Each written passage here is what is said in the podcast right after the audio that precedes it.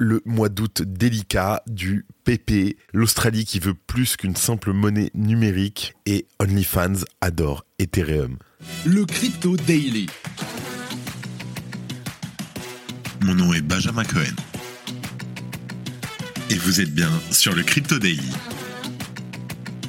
Le podcast qui traite de l'actualité crypto, NFT et métaverse. Dans vos oreilles, chaque jour, du lundi au vendredi. Salut, j'espère que tu vas bien. C'est le retour du Crypto Daily à plein temps. On est au bureau, on enregistre l'épisode tôt le matin. On n'est pas dérangé, on a nos écrans devant nous, le micro est de retour. Let's go! Et on se retrouve tout de suite pour ton résumé de l'actualité sur le Crypto Daily. Mais avant ça, on a aussi également créé un groupe Telegram exclusif pour les auditeurs du podcast. Viens avec nous discuter, poser des questions et échanger gratuitement avec toute la communauté. Pour nous rejoindre, rien de plus simple, envoie-moi simplement un message privé sur LinkedIn ou Twitter, @iammagic m a g y k. Alors n'hésite plus et rejoins-nous dès maintenant. En première news, on va parler du PP qui a été la sensation du printemps dernier, le même coin qui vit un mois d'août très très compliqué. Malheureusement, après de récents transferts de fonds avoisinant les 17 millions de dollars à partir du wallet du projet, des soupçons de rug pull ont vu le jour sur les réseaux sociaux. Ce week-end, certaines réponses ont été apportées à la communauté, mais plus la situation avance et plus le brouillard s'épaissit autour de cette affaire. On fait le point dans un instant. En deuxième news, les CBDC, que les banques centrales du monde entier nous vendent comme l'avenir de la monnaie, on pense que ce seront de simples devises numériques. Pourtant, il s'agit de bien plus que ça. Et il semble que l'Australie vienne de le découvrir à l'occasion de la publication d'un rapport rédigé par la Reserve Bank of Australia, la RBA, et le Digital Finance Cooperative Research Center, le DFCRC les concepts de monnaie programmable, de tokenisation d'actifs, de stablecoin ou encore d'inclusion financière font partie des pistes explorées par les banques centrales. On vous explique tout. Et en dernière news, malgré un bear market qui semble vouloir s'éterniser, de nombreuses entreprises s'intéressent à la blockchain et aux crypto-monnaies.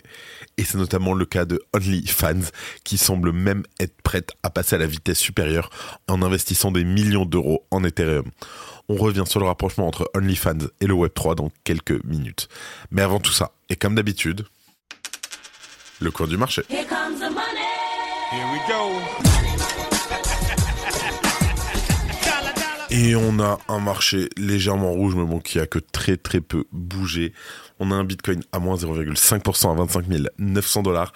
L'Ether exactement pareil à moins 0,5% à 1640 dollars. Le BNB qui suit aussi, le XRP moins 3%, le Cardano moins 1,4%, le Dogecoin moins 2% à 0,06 dollars, le Solana moins 0,4% et en dixième position le Tron à plus 0,1% à 0,07 dollars. On a un Fear and Grid à 35 et on a une dominance du Bitcoin à 48,2% et de l'Ether à 18,8%. Et donc, on commence par le rug pull du PP. Que s'est-il passé? Je t'explique. Le brouillard autour de l'affaire PP, le même coin qui a fait fureur au mois d'avril dernier, a du mal à se dissiper. Les équipes en charge du projet ont subitement transféré 16 trilliards de tokens, soit environ 17 millions de dollars, vers des exchanges centralisés avant de diminuer le nombre de signatures de leur fameux compte multisig. Il y a quelques jours, après deux semaines d'inactivité, la personne derrière le compte Twitter du PPCoin s'est manifestée affirmant que les mouvements de fonds suspects étaient bel et bien le fait d'anciens participants au projet mal intentionnés et que ce dernier était désormais entre ses mains. Il explique que, je cite, le multisig compte désormais 10 000 milliards de jetons et un signataire restant et je peux vous assurer que ces jetons ainsi que ce compte Twitter sont entre de bonnes mains. Il ajoute également des explications sur le déroulement du rug pull. Je cite Le multisig a été configuré pour exiger la présence des trois quarts des signataires pour une approbation. Ces trois anciens membres de l'équipe sont revenus dans mon dos, se sont connectés au multisig, ont volé 16 trilliards de jetons du compte du multisig et les ont envoyés aux exchanges pour les vendre. Ils se sont ensuite retirés du multisig pour tenter de se dissocier de toute association avec PP, supprimant tous leurs réseaux sociaux et ne me laissant derrière eux qu'un message indiquant Le multisig a été mis à jour, tu as maintenant le contrôle total. La personne derrière le communiqué a également précisé qu'elle se disait choquée par les événements et que les tokens n'étaient pas destinés à être vendus.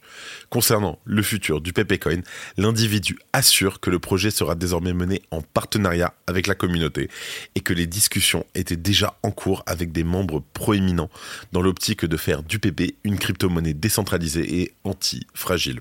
L'identité des membres du projet a-t-elle été dévoilée? Alors, Jérémy Cahen, sous le pseudonyme Twitter Poly, a dévoilé l'identité de certaines personnes du projet, leur implication dans certains projets passés, ainsi que leurs adresses de wallet sur Twitter. Il dénonce notamment l'opportunisme d'un des créateurs qui aurait malheureusement acheté une lambeau violette de 865 000 dollars avec ses gains de PP, alors que son équipe n'a pas donné un centime au créateur original du même PP de Frog. En parallèle, dans un post Twitter du 26 août, l'analyste on-chain Yazan a révélé que certains d'entre eux avaient déjà commencé à vendre les tokens PP transférés il y a quelques jours. Les adresses de ceux suspectés d'être des insiders ayant volé une partie de la caisse ont par ailleurs été compilées sur Arkham Intelligence. En définitive, l'affaire PP semble s'obscurcir de jour en jour et il semble compliqué de démêler le vrai du faux. Pour l'heure, Yazan a appelé les exchanges centralisés ayant reçu une partie des fonds à prendre des mesures, ajoutant qu'il y aura bientôt des rapports de police sur ces actions. On vous avait prévenu que le PP était dangereux. Si tu aimes le daily, une note et un commentaire nous aident énormément. Aussi, si tu ne veux rien rater de l'actualité, abonne-toi. En deuxième news, on parle de l'Australie qui veut plus qu'une simple monnaie numérique. J'explique. Pas une semaine ne passe sans qu'une banque centrale annonce de nouvelles expérimentations à propos d'une nouvelle monnaie numérique de banque centrale. États-Unis, Chine, Russie, Inde, Europe et encore bien plus récemment la Centrafrique, tous les pays, quelle que soit leur puissance économique, ont bien compris l'intérêt d'une telle technologie. Et aujourd'hui, c'est l'Australie qui vient de finir son programme pilote de MNBC et qui vient de publier un rapport où les autorités détaillent les futurs champs d'application de cette monnaie. Et sans surprise, les possibilités sont bien plus larges que les seuls paiements. Dans le document de 44 pages publié la semaine dernière, la RBA et le DFCRC ont donc dévoilé leurs conclusions qui s'articulent autour de quatre grands domaines que nous allons détailler tout de suite ensemble. Tout d'abord, c'est le principe de monnaie programmable qui est exposé, c'est-à-dire la possibilité d'inclure avec un contrat intelligent divers paramètres propres au paiement qui peuvent être la durée dans le temps, une zone géographique ou toute autre condition jugée pertinente par le pouvoir en place. Ensuite, le groupe de travail revient bien sûr sur la fameuse tokenisation d'actifs financiers qui pourrait être pour un pays des obligations d'État ou des titres de créance. Le rapport poursuit avec le rôle que pourrait jouer une MNBC dans un paysage où des stablecoins privés auraient également cours. Cela pourrait permettre de stabiliser l'édifice en adossant ces monnaies privées à une MNBC. Enfin, le dernier volet des recherches concerne la notion d'inclusion financière qui concerne des publics jusqu'alors privés du système monétaire traditionnel comme des personnes déplacées, des réfugiés ou des minorités exclues mais bien conscient de l'ensemble des progrès que la blockchain peut apporter à l'économie nationale, les autorités de Canberra ne sont pas pour autant décidées à mettre la charrue avec les bœufs. Dans la suite du document, on peut lire la phrase suivante, je cite. Compte tenu des nombreux problèmes qui restent encore à résoudre, toute décision concernant une CBDC en Australie prendra probablement quelques années. Il y a la nécessité de recherches plus approfondies en raison d'une série de problèmes juridiques, réglementaires, techniques et opérationnels. L'Australie est donc au même stade que d'autres pays qui ont compris tous les avantages qu'ils pouvaient tirer de l'utilisation d'une CBDC. Mais il reste maintenant à passer à la mise en œuvre effective et surtout à réfléchir de l'harmonisation internationale de ces différentes monnaies numériques nationales. Et c'est probablement là que la Banque des règlements internationaux, très friande de ces technologies, va devoir entrer en jeu et poser un cadre réglementaire qui permettra de passer à la phase pratique du projet. Merci d'écouter le Crypto Daily. Et en dernière news, on parle d'OnlyFans qui adore Ethereum. Alors, déjà, lancé en 2016, OnlyFans est une plateforme d'hébergement de contenu à destination d'artistes souhaitant monétiser leur contenu par le biais d'un abonnement payant. Connue aujourd'hui principalement pour son contenu pour adultes, l'entreprise a connu une très belle croissance en 2022. Sa popularité a bondi l'année dernière avec plus de 50 nouveaux millions d'utilisateurs qui se sont inscrits et plus d'un million de nouveaux créateurs de contenu. Les utilisateurs ont dépensé près de 5,5 milliards de dollars sur la plateforme en 2022 et l'entreprise a réalisé un chiffre d'affaires de 1,1 milliard de dollars pour l'année. Et ce n'est pas la première fois qu'OnlyFans s'aventure dans le monde des crypto-monnaies. La plateforme d'abonnement avait notamment dévoilé la possibilité d'utiliser des photos de profil en NFT issus de la blockchain Ethereum en février 2022. Quelques mois plus tard, lors du début de la guerre en Ukraine, suite à l'invasion de la Russie, OnlyFans avait à nouveau réitéré sa confiance envers Ethereum. Pour rappel, l'entreprise avait versé près de 500 Ethers, soit environ 1 million de dollars à l'organisation Ukraine DAO pour soutenir le pays. Phoenix International, la société mère basée au Royaume-Uni de OnlyFans, a révélé avoir investi une partie de son capital dans l'Ethereum tout en déclarant des revenus supérieurs à 1 milliard de dollars pour la première fois. Dans le dernier compte de l'entreprise établi jusqu'au 30 novembre 2022, on peut donc lire, je cite, qu'au cours de l'année, le groupe a diversifié une partie de son fonds de roulement dans un actif en crypto-monnaie, l'Ethereum. L'ajout a été divulgué sous 19,89 millions de dollars d'achat d'actifs incorporels dans ses états financiers. En revanche, la société a également déclaré une perte de valeur totale de 8,46 millions de dollars suite à cet investissement. En effet, malheureusement, à cause du bear market, l'Ethereum a inévitablement perdu en valeur. Et en tout état de cause, Ethereum démontre une nouvelle fois son attractivité, mais reste à savoir si OnlyFans souhaite persister dans sa stratégie de diversification ou si l'interminable chute du marché lui a fait revoir ses ambitions à la baisse. En tout cas, OnlyFans a rejoint des entreprises telles que MicroStrategy, SpaceX et Tesla dans la divulgation de leurs achats de cryptoactifs. MicroStrategy est devenue la première société cotée en bourse à acheter des bitcoins dans le cadre de sa stratégie d'allocation de capital en août 2020. Et Tesla, on s'en rappelle, sous la direction du PDG Elon Musk, a également fait les gros titres après avoir acheté pour 1,5 milliard de dollars de Bitcoin pendant le bull run de 2021.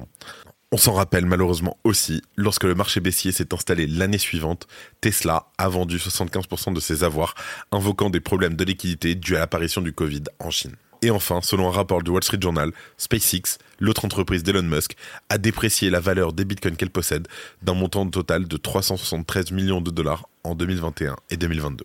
Et avant de terminer, les actualités en bref avec notre partenaire, Bean Crypto.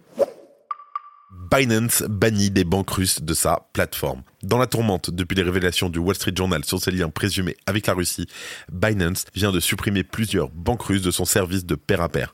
Contactée par The la plateforme semble jouer la carte de l'erreur, mais s'expose malgré tout à de lourdes sanctions. Certaines données des victimes de FTX ont été compromises. Kroll, l'argent chargé des demandes d'indemnisation de FTX, a subi un incident de cybersécurité en fin de semaine dernière. Les données compromises englobent les informations des clients de la bourse crypto désormais en faillite FTX et de la société de prêt BlockFi, mais aussi potentiellement du géant Genesis. En revanche, les mots de passe des comptes FTX n'ont pas été affectés par cet incident de sécurité. Base s'associe à Optimism. Dans le cadre d'un effort pour garantir la décentralisation de sa blockchain, Base a annoncé un partenariat avec Optimism. Concrètement, Base et Optimism envisagent de gérer les bénéfices et la gouvernance via des portefeuilles multisignatures. Et en dernière news, Surfing Bitcoin 2023 s'est terminé samedi à Biarritz. Ça a été un véritable succès, on a tous adoré. On était présents sur place et nos équipes ont pu échanger et interviewer de nombreuses personnes de l'écosystème. Alors n'hésitez pas à rester connectés pour n'en manquer aucune. Ce sont de superbes interviews. Merci de ton écoute, bonne semaine qui commence. C'était Benjamin pour le Crypto Daily et on se dit à demain. C'est la fin de ce résumé de l'actualité du jour sur le Crypto Daily. Évidemment, pensez à vous abonner pour ne pas rater le suivant, quelle que soit d'ailleurs l'application que vous utilisez pour m'écouter. Rendez-vous aussi sur Twitter et LinkedIn pour d'autres contenus d'actualité exclusifs. Je crois que j'ai tout dit, faites attention à vous, et moi je vous dis à demain. C'était Benjamin pour le Crypto Daily. Merci et à très vite.